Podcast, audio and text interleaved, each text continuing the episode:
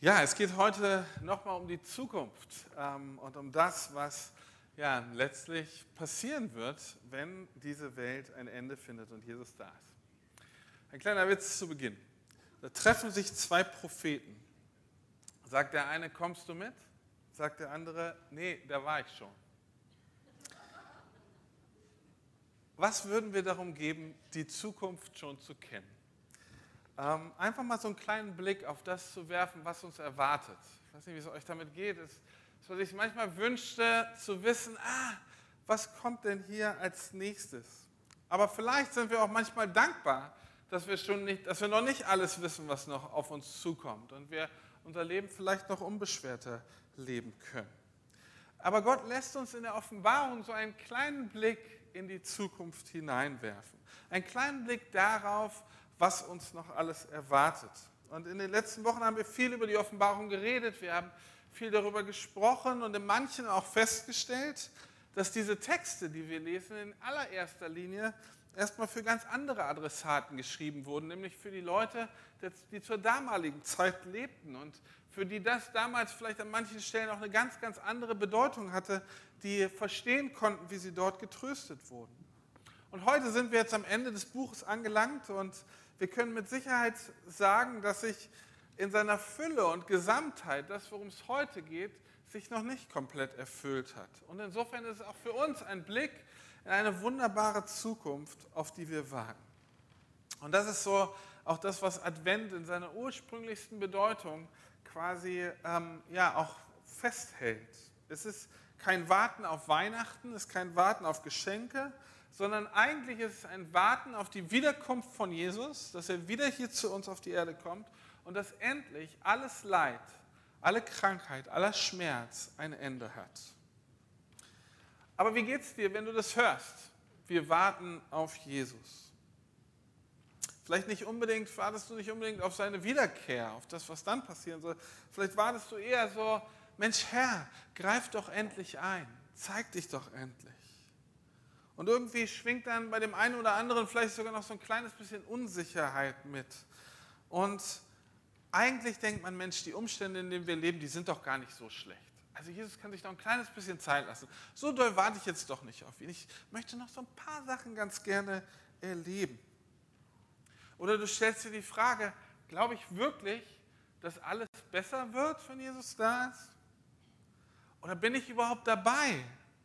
Sollte ich vielleicht Sorgen haben, dass ich zu denen gehöre, die nicht die Ewigkeit mit Gott verbringen? Und gleichzeitig schauen wir in diese Welt und sehen eine krasse Spannung. Wir sehen so viele Krankheiten, so viele Konflikte, Sorgen und Nöte. Und dann dieses Versprechen Gottes, was dem gegenübersteht in diesen letzten Kapiteln, dass Gott Shalom, Frieden für alle schenken wird. Dass es wirklich eine Veränderung dieses Lebens gibt. Und ich glaube, das ist der Grund, warum Advent so wichtig ist in unserer Gesellschaft, warum wir so als Träger dieses Gedankens und mit Menschen darüber zu reden, warum das so wichtig ist. Weil Advent uns doch sonst immer nur alleine an Weihnachtsdeko, und Kekse, an vielleicht ein bisschen Stress, Einkaufen, Geschenke geht. Aber es, im tiefsten geht es darum, dass wir auf den Retter warten, auf die Ankunft des Retters. Und das ist Advent. Und so wartet die Welt wie damals wieder auf die Ankunft ihres Erlösers. Und vielleicht ist sie ihnen manchmal gar nicht so bewusst. Und das ist die Wiederkunft, das Wiederkommen von Jesus Christus. Und jetzt lesen wir in diesen letzten drei Kapiteln, um die es heute geht, in der Offenbarung genau über diese finale Zukunft. Wie wird es eigentlich aussehen? Was wird passieren? Und das, was passiert, ist das, was, ja, was wir einfach sehen werden, wenn Jesus wieder auf diese Welt kommt und sein Reich und seine Zukunft ja sich mit ihm quasi hier sichtbar werden lässt. Und ich schaue mit euch diese drei Kapitel an und mir ist bewusst, dass wir viele von den Themen, die da drin stehen, einfach nur so im Vorbeigehen streichen. Es sind so viele ermutigende und schöne Neuigkeiten. Und es ist mir ein richtiges Herzensanliegen, euch das mitzugeben, zu sagen, lest es doch bitte zu Hause mal, beschäftigt euch damit, was es ist, weil es uns aufbauen soll. Es soll Vorfreude in uns bewirken, dass wir diese Zeit der Spannungen und Leiden, die wir jetzt erleben, aushalten können. Und so wie Paulus in Römer 8 sagt, weil diese Zukunft viel, viel schöner und größer ist als das, was wir uns jemals vorstellen können. Das, was auf uns wartet, ist schöner als alles Leid. In Kapitel 20, und das hat Marlon gerade erwähnt, wird beschrieben, dass die Wiederkunft Jesu auf dieser Erde, dass ein tausendjähriges Friedensreich, das Millennium, beginnt, in dem der Satan und die Finsternis keine Macht mehr haben. Die Herrschaft von Jesus ist in dieser Welt wird so offensichtlich und deutlich, dass es genau das passiert, worauf die ganze Schöpfung wartet. Christus ist der sichtbare Herrscher dieser Welt.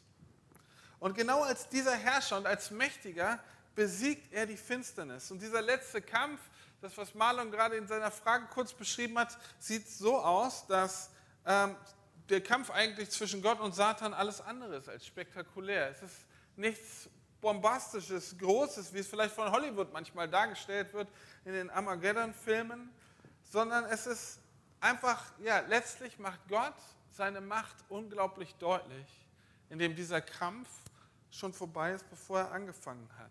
Und dieser Sieg Gottes über die Finsternis ist endgültig.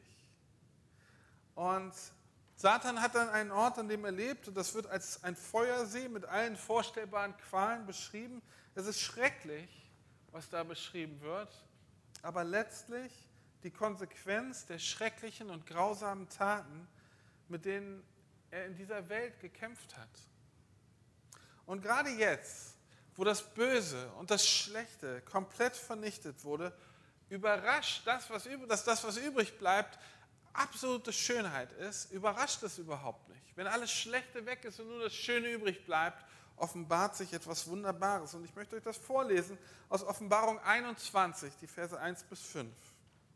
Und ich sah einen neuen Himmel und eine neue Erde denn der erste Himmel und die erste Erde sind vergangen und das Meer ist nicht mehr. Und ich sah die heilige Stadt, das neue Jerusalem, von Gott aus dem Himmel herabgekommen, bereitet wie eine geschmückte Braut für ihren Mann. Und ich hörte eine große Stimme vom Thron her, die sprach, siehe, die Hütte Gottes bei den Menschen. Und er wird bei ihnen wohnen und sie werden seine Völker sein. Und er selbst, Gott, mit ihnen wird ihr Gott sein. Und Gott wird abwischen alle Tränen von ihren Augen. Und der Tod wird nicht mehr sein. Noch Leid, noch, Geschmerz, noch Geschrei, noch Schmerz wird mehr sein. Denn das Erste ist vergangen. Und der auf dem Thron saß, sprach, siehe, ich mache alles neu. Dieser Text ist aufgeschrieben von jemandem, der selber unglaublich viel Leid erlebt hat. Johannes, nämlich der Apostel, leidet aufgrund seines Bekenntnisses, seines Glaubens zu Jesus Christus. Er leidet Verfolgung, er wird gedemütigt, er wird geschlagen und letztlich wird er in Haft gesteckt in dieser absoluten Abgeschiedenheit und Isolation auf der Insel Patmos, wo er eben diese Visionen, die Offenbarung empfängt. Dort ist er abgekapselt, ohne erkennbaren Einfluss. Eigentlich kann er so richtig nichts mehr bringen. Und er hat auch keinen Veränderungsspielraum. Er ist einfach dort, wo er ist. Und Gott spricht zu ihm in seine und in unsere Situation, unserer Welt. Und die in unseren Breitengraden vielleicht äußerlich annehmbar erscheint. Also es geht uns ja eigentlich doch ganz gut, wenn wir hier so sitzen. Und trotzdem zerreißt uns diese, die Spannung dieser Welt manchmal innerlich. Und diese Spannung bringt Johannes hier zu Papier und uns zur Hoffnung. Ich sah einen neuen Himmel und eine neue Erde, denn der erste Himmel und die erste Erde sind vergangen und das Meer ist nicht mehr. Das ist völlig neu. Du kannst mal schon gerne die nächste Folie machen. Das ist völlig neu.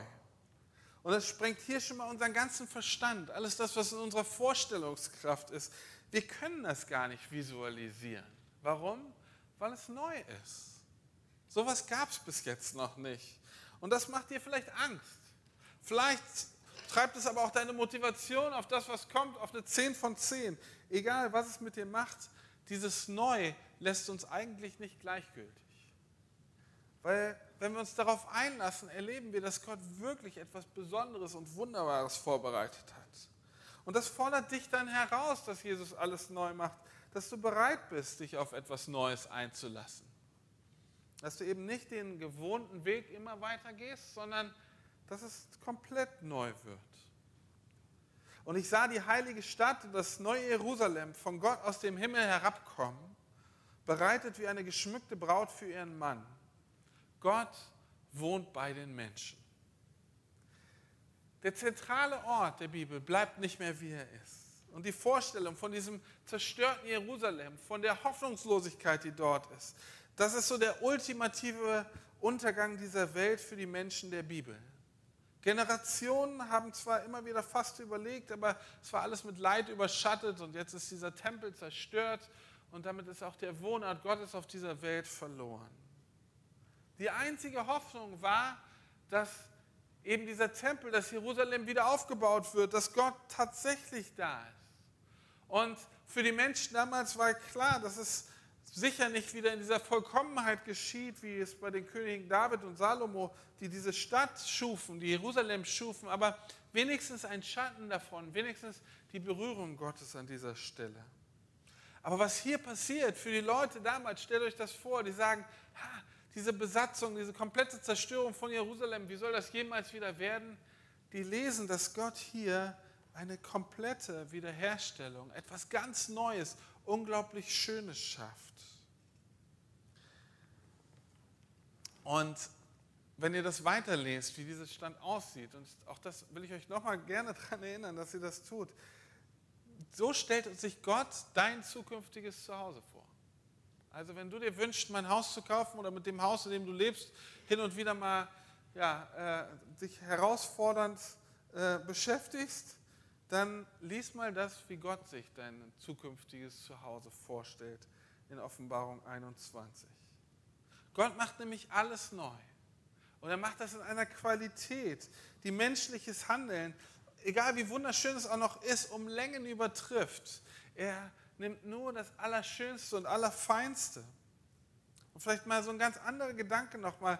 Wenn Gott für dich und für mich so was Wunderbares vorbereitet, wie sehr muss er dich lieben?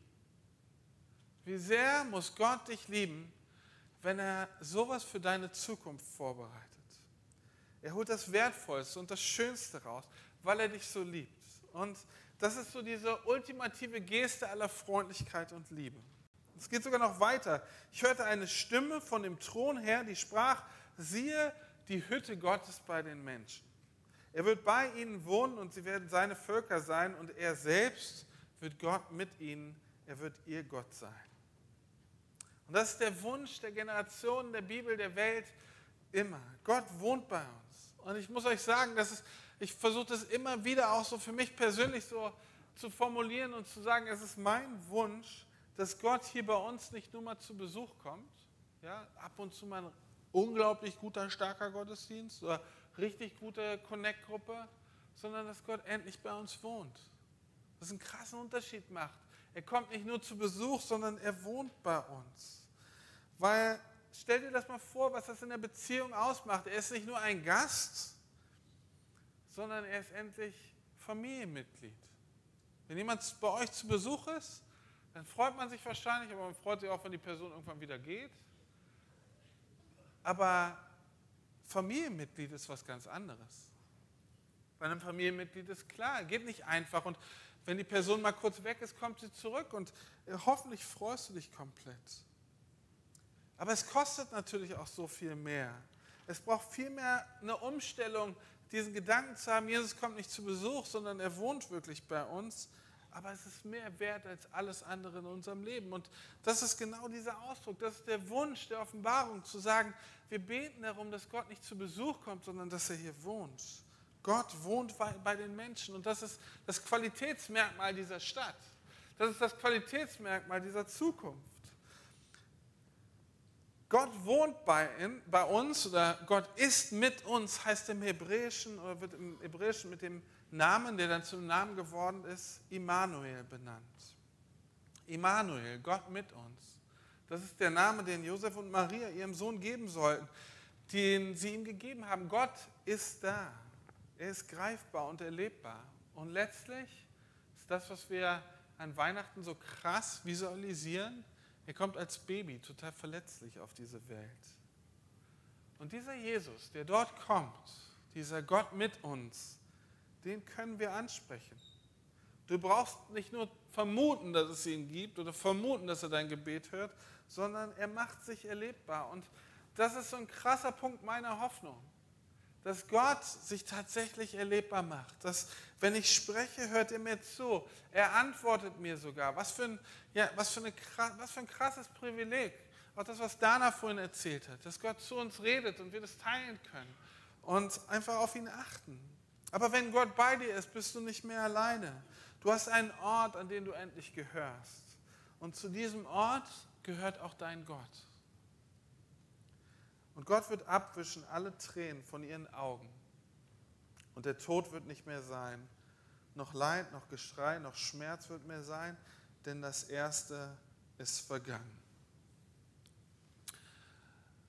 Wisst ihr was? Leid und Tränen fallen mir persönlich, das auszuhalten, fällt mir persönlich super schwer. Und ich habe das in meiner Vergangenheit, also ganz persönlich, ganz oft probiert, ähm, einfach das wegzuschieben, das zu ignorieren. Wenn so, ja, wenn so krasses Leid oder wenn man mit Leid oder Schmerz auch konfrontiert ist. Einfach so zu tun, als wäre das nicht da. Dann geht es einem besser. Aber mit dem Ergebnis habe ich das erlebt, dass man nach außen zwar weiter fröhlich bleibt, aber nach innen, wenn man das wegschiebt, das Gefühl für sich verliert. Das heißt nicht, dass man da nicht authentisch ist, aber das bedeutet, dass man einiges an Emotionen, einiges an wirklichem Leben verliert. Und es gibt, es gibt nämlich die Orte, an denen wir traurig sein dürfen. Es gibt die Orte, an denen wir weinen dürfen. Es gibt die, Leute, die Orte, an denen wir uns diesem Leid stellen müssen, das Leid zu erfahren. Vielleicht Leid so krass, dass man schreien muss, dass man, ja, das unglaublich hart ist. Oder wo man einfach den Schmerz auch zulässt. Aber was hier steht, was die Bibel uns hier verheißt, ist, dass dieser Ort, an dem wir Leid und Schmerz zulassen, und das ist richtig, den zuzulassen, das ist nicht das Ende sondern Gottes Perspektive für das Ende ist noch viel krasser. Nicht einfach nur es wegzuschieben, sondern vielmehr zu sagen, in diesem Erleben wird Gott uns trösten. Er trifft uns da. Er trifft uns in unserer Krankheit, in unserer Unzufriedenheit, in unserem Schmerz. Dort trifft Gott uns. Gott sind deine Tränen nicht egal. Er sieht den Schmerz und er hat einen Plan. Und dieser Plan ist vielleicht weiter weg, als wir uns das wünschen. Ja? Wir wünschen uns dieses, tatsächlich, dass es sich schnell verändert. Aber auch wenn sein Plan noch nicht sich jetzt 100% erfüllt, er geht viel, viel weiter als das, was wir uns jemals vorstellen können. Er geht so weit über das hinaus, was wir uns als schönsten Ort, als tiefste Zufriedenheit vorstellen können. Und schlussendlich wird es genauso benannt, der letzte Vers. Und der auf dem Thron saß, sprach, siehe, ich mache alles neu. Was ist das für ein, einfach eine unglaubliche Perspektive? Gott sitzt auf dem Thron. Das bedeutet, er ist der Bestimmer. Er ist derjenige, von dem alle Macht, alles, alle Entscheidungen hinterher ausgehen. Und das, was er will, das wird geschehen, ohne dass sich irgendwas daran ändert. Und so wichtig wir uns auch immer sehen, so wichtig wie meine Wünsche, meine Bedürfnisse sind, er ist wichtiger. Das ist dieses Bild. Aber was für eine Realität wird dann kommen für uns? Was bedeutet das, wenn Jesus als Herrscher über diese Welt herrscht? Es ist ein Friedensreich. So beschreibt die Bibel diese zukünftige Welt. Es, sind, es erfüllen sich unsere Hoffnungen, es erfüllt sich unsere Sehnsucht. Wir bekommen Bestimmung, Frieden, Beziehungen. Wir kommen vielleicht innerlich zu Hause an. Das Gefühl, wo du denkst, ich bin immer irgendwie, wo gehöre ich eigentlich hin? Das hat ein Ende bei deinem Gott. Es ist Heilung da, es ist Wiederherstellung da. Und was hier beschrieben wird, und das ist das eigentlich Faszinierende, ist, diese neue Realität bedeutet auch, dass eine komplette Trennung von Schuld und von Bösem, alles was was schlecht ist, wird getrennt von uns. Alles das, was uns vor Gott schuldig gemacht hat, ist plötzlich nicht mehr ein Teil von uns. Stell dir das mal vor, wie, was für eine krasse Erleichterung das ist. Alles, was du mit dir mitschleppst und wo du weißt auch, oh, ey, eigentlich ist das nicht gut, aber ich werde werd es nicht los. All das wird von dir getrennt. Und das ist dieser Vers, den wir vorhin in der Frage beantwortet haben. Ich lese nochmal vor, Offenbarung 21, Vers 8. Doch die Feigen und die Treulosen und diejenigen, die abscheuliche Taten tun, die Mörder und die Unzüchtigen und die, die Zauberei treiben, die Götzendiener und alle Lügner, sie erwartet der See, der mit Feuer und Schwefel brennt. Das ist der zweite Tod. Ich habe es vorhin gesagt, in dieser Aufzählung kommen alle Menschen vor. Niemand kann vor Gott bestehen. Niemand. Und letztlich wird aber hier in diesem Bild die krasse Schönheit der Gnade deutlich. Weil jeder von uns abhängig von Gott ist, enttäuscht er uns nicht in seiner Gnade. Er geht sogar so weit, dass er das Schlechte von dir und mir, das Schlechte abtrennt und uns so zu einem neuen Leben ohne Schuld, ohne Fehler neu erweckt. Das wird in diesem Vers beschrieben, diese krasse Gnade. Alles das, was schlecht ist, muss weg. Es muss an einen Ort, an dem es niemand wieder hervorholen kann, weil er so schrecklich ist. Und genau da schneidet Gott die Sünde, das sündhaftige Verhalten, alles das, was uns zerstört, schneidet ab und bringt es an diesen Ort. Und in dieser neuen Realität, ohne Schuld, ohne Fehler, leben wir dann in einer unendlichen Zukunft mit ihm. Unendlich schön. Vielleicht nochmal etwas deutlicher. Wenn du Jesus Christus dein Leben anvertraust, wenn du zu ihm kommst und sagst, Jesus, hier bin. Ich, ich weiß, mich trennen Dinge von dir. Du bist so viel besser und so viel, ja, in dir ist so viel schöner und das ganze Schlechte, was in mir drin ist, in dir nicht. Und ich vertraue mein Leben dir an. Ich bitte dich um Vergebung meiner Schuld. Dann wirst du die Gnade in deinem Leben einladen und dann brauchst du keine Angst vor irgendeiner Verurteilung zu haben. Wenn dieser Satz, dieses in, in äh, Offenbarung 21, Vers 8, wenn dir das mal Angst gemacht hat, weil du sagst, bin ich dabei? Dann sagt Paulus dir in Römer 8, Vers 1, es gibt keine Verdammnis für die, die in Jesus Christus sind. Es gibt keine Verdammnis für die, die in Jesus Christus sind. Also, obwohl wir dazugehört hätten, ist die Möglichkeit, dass wir mit Jesus Christus diese Schönheit erleben, ist das die Einladung, die uns hier immer wieder neu gemacht wird.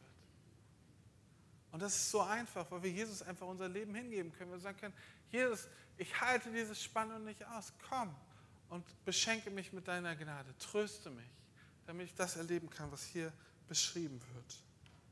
Aber jetzt ist ja die große Frage, was passiert eigentlich, wenn wir im Himmel sind? Also, wenn klar ist, du verbringst deine Zukunft mit Jesus Christus, stimmt die Vorstellung, dass jeder von uns Harfe spielen lernt? Stimmt die Vorstellung, dass wir gut genährt uns auf Wolken langweilen werden? Ja, wer sagt, dass Hafenspielen keinen Spaß macht? Ja, also, aber tatsächlich ist, es, ist die Vorstellung, die hier beschrieben wird, noch ein kleines bisschen anders. Johannes beschreibt die Zukunft wie folgt. Offenbarung 19, Vers 6 bis 9. Halleluja. Der Herr, unser Gott, der Allmächtige herrscht. Lasst uns fröhlich sein, und da ist es. Lasst uns fröhlich sein und jubeln und ihn ehren, denn die Zeit für das Hochzeitsmahl des Lammes ist gekommen. Und seine Braut, das sind wir, hat sich vorbereitet. Sie darf sich in strahlend weißes Leiden kleiden. Denn das strahlende Leinen steht für die guten Taten der Menschen, die zu Gott gehören. Und der Engel sagte, schreib auf, glücklich sind diejenigen, die zum Hochzeitsmahl des Lammes eingeladen sind. Und er fügte hinzu, das sind Gottes Worte, die wahr und zuverlässig sind. Also, weil wir durch Jesus von, die, von der ganzen Sünde, von dem ganzen Schlechten und Bösen in unserem Leben abgetrennt ist, treten wir als Gemeinde, als Braut auf, komplett rein. Und in den schönsten weißen, strahlendsten Kleidern aus Leinen, das prägt jetzt unser Aussehen. Nicht die Flecken oder das Alte oder das Ranzige oder das Kranke in uns, sondern das schönste und strahlendste Weiß prägt unser Aussehen. Und diese Kleidung steht eben genau dafür, für das, was wir abgelegt haben. Dass es vorher Dinge gab, die eben nicht so strahlend waren. Dass es Dinge in unserem Leben gab, die uns von Gott getrennt haben und wahrscheinlich, worunter wir in unserem Charakter sogar gelitten haben. Ja? Es gibt Dinge und Schuld in unserem Leben, unter der leidest du mehr als dein Umfeld. Aber jetzt gibt es ein riesiges Fest mit allem, was dazugehört. Mit Freude, mit Jubel, mit gutem Essen und Trinken, mit Gemeinschaft, mit Liebe, komplette Angenommenheit. Es ist niemand, der außen vor steht. Und in diesem Bild der Hochzeitsfeier steckt so viel Zuversicht und Freude.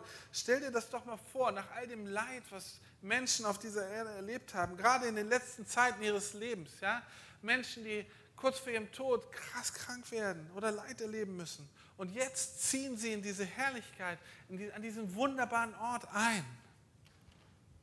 Was für ein Trost ist das für Menschen, die wir vermissen, die wir vielleicht nach, nach so einem langen Kampf ja, verloren, äh, abgeben mussten, die gestorben sind. Was für ein Trost ist das für uns, wenn wir vielleicht Angst vor dem Tod haben, Angst vor dem, was noch danach kommt.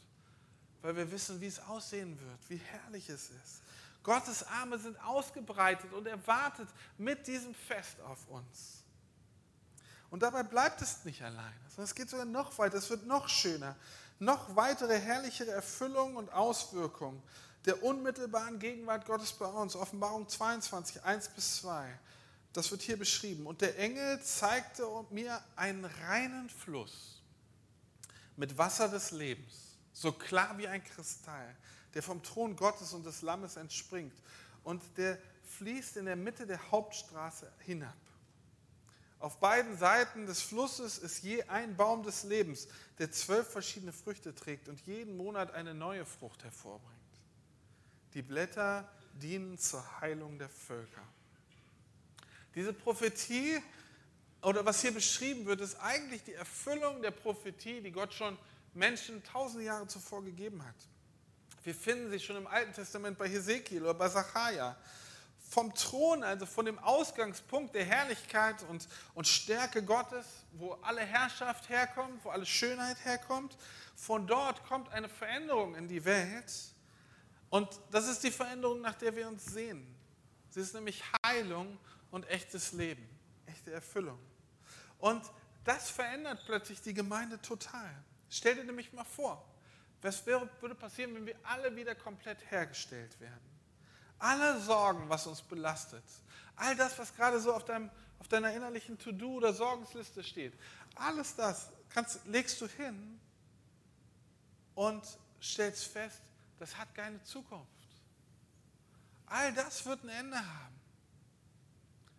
Weil Gott eine Zukunft für dich vorbereitet hat, in der das wiederhergestellt und geheilt wird. Echtes Leben ist unsere Zukunft. Und dazu lädt Gott dich persönlich ein. Und er will, dass wir in diese Einladung mit einstimmen. Dass wenn du weißt, ah, ich gehöre dazu, dass du sagst, hm, ja, das ist ja wunderschön, ich freue mich jetzt auf was, aber er sagt, es ist noch viel, viel größer als für dich alleine. Aus Freude über das, was, uns kommt, was noch kommen wird, und was uns noch erwartet, beschreibt hier Johannes in Offenbarung 22, Vers 17. Und der Geist und die Braut sprechen, komm. Und wer, es, wer sie hört, soll sagen, komm auch. Weil wer durstig ist, der komme. Und wer will, der soll kommen und umsonst vom Wasser des Lebens trinken. Von diesem Strom, der heilt. Gott liebt die Gemeinde. Er liebt die Gemeinde so sehr, dass, er, dass die Bibel hier das Bild von dieser Hochzeit malt. Und was passiert bei einer Hochzeit? Da geht es um die Vereinigung von zwei Menschen, die absolute Gemeinschaft. Und Gott benutzt dieses Bild und sagt, ja, so wie zwei Menschen quasi zusammenkommen, so komme ich Gott mit der Gemeinde zusammen, mit uns zusammen. Und deswegen sind wir die Braut. Deswegen ist die Gemeinde die Braut Christi, weil sie sich darauf vorbereitet, untrennbar mit ihm zusammen zu sein, untrennbar. Und jetzt lädt er dazu ein, dass wir als seine Braut sagen, komm. Leute, die noch nicht dazu gehören, ihnen zu sagen, komm, erlebe das. Du brauchst Hoffnung, Du brauchst, willst wissen, was in deiner Zukunft auf dich wartet, dann komm zu Jesus, damit du an dieser wunderbaren Zukunft teilhaben kannst. Und das ist das, was Paulus in 2. Korinther 5, Vers 20 so deutlich macht. Er sagt, so sind wir Botschafter Christi und Gott gebraucht uns, um durch uns zu sprechen. Also bitten wir inständig, so als würde Christus es persönlich tun, lasst euch mit Gott versöhnen. Paulus sagt, das ist unser Auftrag als Botschafter von Jesus durch die Welt zu gehen und ihnen zu sagen, lass dich doch versöhnen mit Christus. Warum? Weil eine unendlich schöne Zukunft auf dich wartet. Und in dieser Versöhnung erleben wir, wie Gott uns reinigt, wie wir eine Erfüllung der Zukunft erleben werden, nach, wonach wir uns 100% sehen, was so das tiefe, die tiefe Sehnsucht in uns stellt. Und wie eine Braut, die alles für den Tag tut, um ihren, für ihren Bräutigam perfekt auszusehen, das ist nicht so eine spontane Entscheidung, was ziehe ich heute an, sondern das ist tatsächlich geplant, vorbereitet. Ja, das ist einfach, da wird nichts dem Zufall überlassen. Genau wie eine Braut, die alles für diesen Tag tut, um perfekt auszusehen, soll auch die Gemeinde ohne Fehler sein, weil Gott sie selbst vorbereitet. Indem wir uns zu ihm hinwenden und sagen, Herr, reinige uns, vergib uns unsere Schuld und mach uns neu. Und so endet also die ganze Offenbarung, diese ganzen Kapitel nach auch all dem Leid und Schwierigen und den Ermahnungen, was dort beschrieben wird, mit einer krass zuversichtlichen Hoffnung auf eine wunderbare Zukunft. Und weil es so gut wird, möchte ich euch einladen, dass wir diese, diese, diese tiefe Freude, die Johannes hier kommuniziert, dass wir dir Raum geben, dass wir auch der Erwartung Raum geben, dass es so wird, in den, mit den Sätzen, die Johannes ganz zum Schluss der Offenbarung formuliert. Er sagt, derjenige, der dies alles bezeugt, damit meint er Jesus Christus, sagt, ja, ich komme bald. Und die Gemeinde antwortet, die Braut antwortet, Amen. Ja, so ist es. Komm, Herr Jesus. Und die Gnade des Herrn Jesus soll euch begleiten. Jesus kündigt sich an. Er sagt, ich werde kommen. Haltet noch aus, aber ich komme bald. Und was machen wir? Wir heißen ihn willkommen. Wir sagen, ja, komm, komm. Jesus, komm, wir brauchen dich. Weil die Zukunft mit ihm das ist, was alle Sehnsucht in uns stillt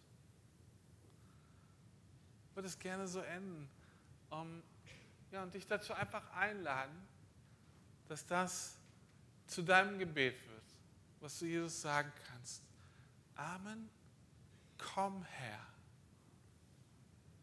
Weil du in, deinem, in deiner Inneren dich, dir die Möglichkeit gibst, in deinem Inneren zu sagen, ja, ich vertraue dir, dass du diese Sehnsucht, die ich habe, in mir drin stillst. Und jetzt so zwei Minuten Zeit, bevor ich beten möchte, bevor ich dich segnen möchte auch, dass du Jesus das ganz persönlich nochmal hinlegen kannst. Und leg ihm diese Kämpfe, die Not in deinem Leben hin. Du kannst ihn um Vergebung bitten für Dinge, wo du weißt, dass du auf dem Weg bist, der, ja, der eben vielleicht genau von dem aufgezählt wurde, von dem, was in Offenbarung 20, Vers 18 da stand.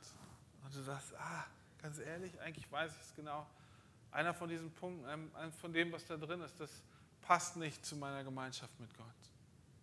Und du legst ihn bis hin und lässt dich reinigen. Das ist das, was er von dir erwartet, mehr nicht.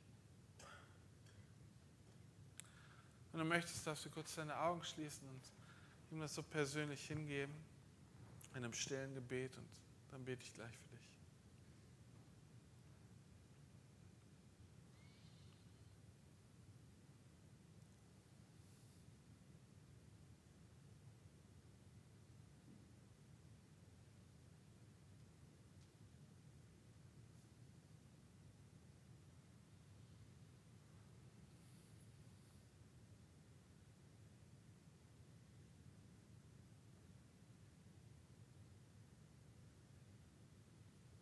Jesus, was ist das für eine wunderbare Zukunft, für eine wunderbare Herrlichkeit, die auf uns wartet.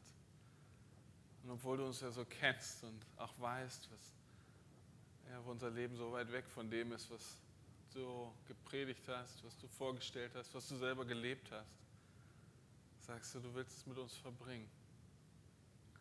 Und lädst uns immer wieder ein, dass wir von dem Wasser des Lebens trinken.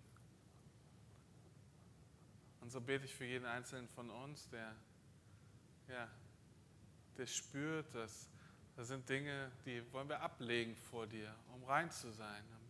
Und schon jetzt auf das vorzubereiten, was uns auf uns zukommt, diese wunderbare Herrlichkeit. Und ich möchte Danke sagen für deine Gnade, dass du uns reinigst von all dieser Schuld und sie nicht mehr zu uns gehört und uns sagt, dass wir ein neues Leben, neu und herrlicher leben können. So möchte ich jeden segnen einfach an dieser Stelle hier bei uns, dass wir deine Herrlichkeit und deine Nähe in unserem Leben jetzt und hier noch stärker spüren, dass wenn wir dich hören, wie du sagst, ich komme bald, und uns so eine Freude und Erwartung hochkommt, die sagt, ja Herr, komm. Ja Herr, warte nicht. Weil wir wissen, wie wunderschön diese Zukunft ist. Weil wir wissen, dass du alles vorbereitet hast, weil du uns so krass liebst. Und so bete ich um, einen Segen und eine tiefe Zuversicht. Gerade vielleicht auch für die Leute, die mit diesem ganzen Gedanken noch so ringen und sagen, hm, wie soll das werden? Stell dich vor, Jesus. Zeig dich wieder neu, dass deine Liebe und Gegenwart in uns ganz neu und groß hervorkommt. In deinem Namen. Amen.